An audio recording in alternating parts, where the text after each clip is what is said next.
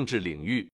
中共中央政治局一月三十一日召开会议，审议中央政治局常委会听取和研究全国人大常委会、国务院、全国政协、最高人民法院、最高人民检察院党组工作汇报和中央书记处工作报告的综合情况报告。关于在全党深入开展学习贯彻习近平新时代中国特色社会主义思想主题教育总结报告，关于巩固拓展学习贯彻习近平新时代中国特色社会主义思想主题教育成果的意见和中国共产党巡视工作条例，中共中央总书记习近平主持会议。《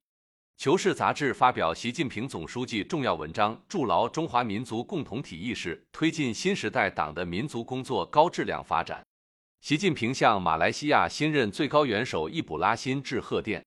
外交部消息，当前全球安全形势复杂，欧亚地区等多地爆发激烈武装冲突。外交部提醒中国公民强化安全意识，加强自我防护，远离武装冲突区域，避免以任何形式卷入冲突，尤其应避免参加任何一方军事行动。如遇紧急情况需要协助。请及时联系中国驻当地使领馆。经济领域，一月份中国制造业采购经理指数 PMI 为百分之四十九点二，比上月上升零点二个百分点。中国物流与采购联合会消息，我国物流业景气指数二零二三年全年平均为百分之五十一点八，高于二零二二年三点二个百分点。文化领域。南京大屠杀幸存者程福宝于一月三十日凌晨离世，享年九十一岁。目前登记在册的在世南京大屠杀幸存者仅剩三十七位。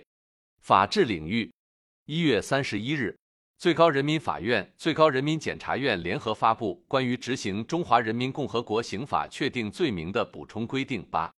国家网信办消息，二零二三年一万零六百四十六家网站被网信部门约谈。红通人员王国庆骗取贷款案一审开庭，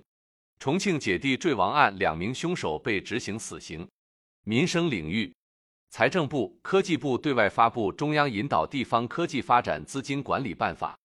截至二零二三年底，全国登记在册个体工商户一点二四亿户，占经营主体总量的百分之六十七点四，支撑近三亿人就业。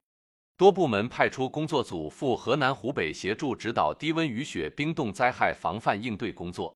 北京即日起在部分区试点换发第三代社保卡，居民手持一张卡即可享受各类社会服务。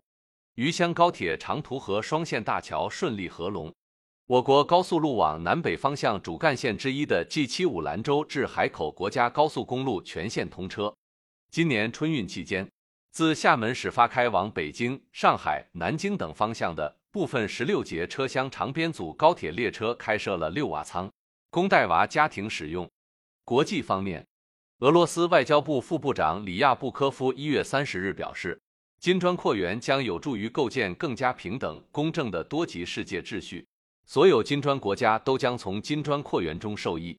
伊朗常驻联合国代表一月三十日警告，伊朗如果遭受攻击，将果断回击。也门胡塞武装发言人一月三十一日发表声明说，该组织向一艘美国军舰发射了导弹。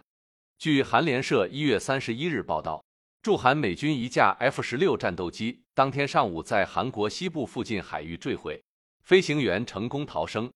南极洲附近发现企鹅感染禽流感，已死亡逾两百只。支部学习时政教育，就用半月谈基层党建学习系统。更多半月谈基层党建学习系统详情，尽在主页橱窗。